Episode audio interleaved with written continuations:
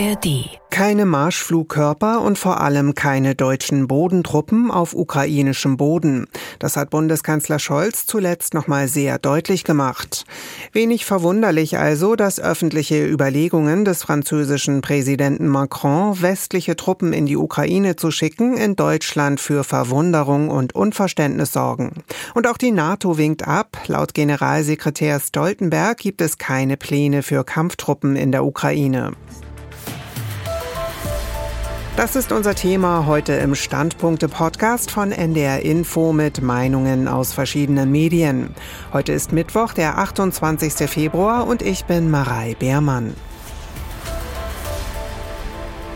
Für Frankreichs Präsident Macron scheinen die Absprachen der Bündnispartner nicht so wichtig zu sein, meint unsere Brüssel-Korrespondentin Helga Schmidt. Ohne jede Absprache setze er sich über die gültige NATO-Strategie hinweg, nicht zur Kriegspartei zu werden, mit dem Ziel, von eigenen Defiziten abzulenken nicht im Hinterzimmer, wo solche Überlegungen zum Kriegsverlauf viel besser aufgehoben wären, sondern gleich auf der ganz großen Bühne im Élysée-Palast vor laufenden Kameras. Man merkt die Absicht. Macron möchte ablenken von der Schwäche seiner Ukraine-Politik, denn die sieht nicht nach Großmachtpolitik aus. Die französischen Waffenlieferungen an die Ukraine machen nicht mal ein Sechstel dessen aus, was Deutschland geliefert hat.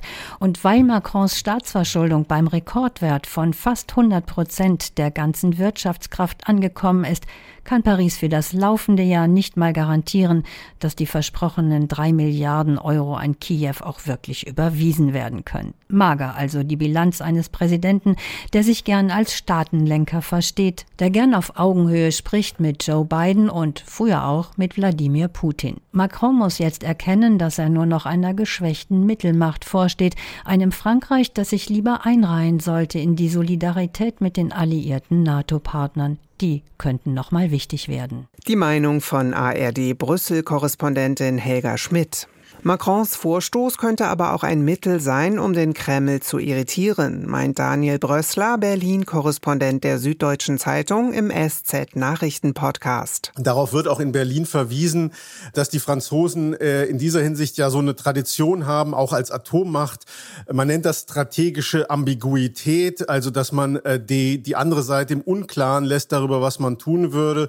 Und das ist vielleicht ein bisschen die Idee dahinter, dass man auf französischer Seite glaubt, na gut, die Russen sollen nicht zu sicher sein, dass es nicht am Ende doch einen Punkt geben würde, an dem man die Ukraine auch mit eigenen Soldaten unterstützt. Und äh, das soll die russische Seite vielleicht davon abhalten, weiter zu eskalieren. Könnte eine Überlegung sein. Meint Daniel Brössler von der Süddeutschen Zeitung.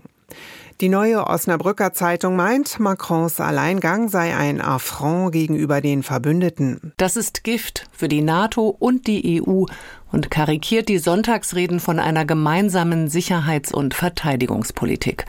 Auch wenn die Motive heldenhaft klingen mögen, der Westen müsse der überfallenen Ukraine mit Kampftruppen helfen, kommt Macrons Vorstoß einem Himmelfahrtskommando gleich. Es ist ja grotesk, dass die EU nicht einmal die Kiew zugesicherte Artilleriemunition liefern kann und gleichzeitig ein Mitgliedsland mit eigenen Kampfeinheiten droht. Spiegel Online findet sowohl Macrons als auch Scholz Verhalten ärgerlich. Bei dem Ukraine-Unterstützertreffen in Paris hätten sie Einigkeit demonstrieren können, um ein starkes Signal zu setzen. Stattdessen haben beide ihre Egos in den Mittelpunkt gestellt. Bestürzend deutlich haben sie aller Welt vor Augen geführt, dass sie diesem historischen Moment nicht gewachsen sind, weil sie gegeneinander arbeiten statt miteinander. Ein epochales Scheitern. Eigenhändig demontieren sie den deutsch-französischen Motor in Europa. In Moskau hat man gewiss Spaß an dem Spektakel. Bei dem zankenden Führungspersonal muss sich Europa nicht wundern, wenn es als geopolitische Macht nicht ernst genommen wird. Die Volksstimme aus Magdeburg sieht in Macrons Äußerung gar eine brandgefährliche Eskalation, mit der er eine rote Linie überschreitet. Ganz klar, NATO-Truppen haben in der Ukraine nichts, aber auch gar nichts zu suchen. Käme es dazu, wäre der Ausbruch eines dritten Weltkriegs wahrscheinlich.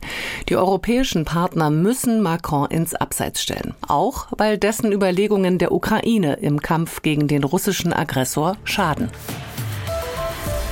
Und das waren die NDR Info Standpunkte für heute. Eine neue Ausgabe gibt es morgen wieder und jederzeit auch als Abo, zum Beispiel in der ARD Audiothek. Einen schönen Mittwoch wünscht Marei Beermann. Ein Podcast von NDR Info.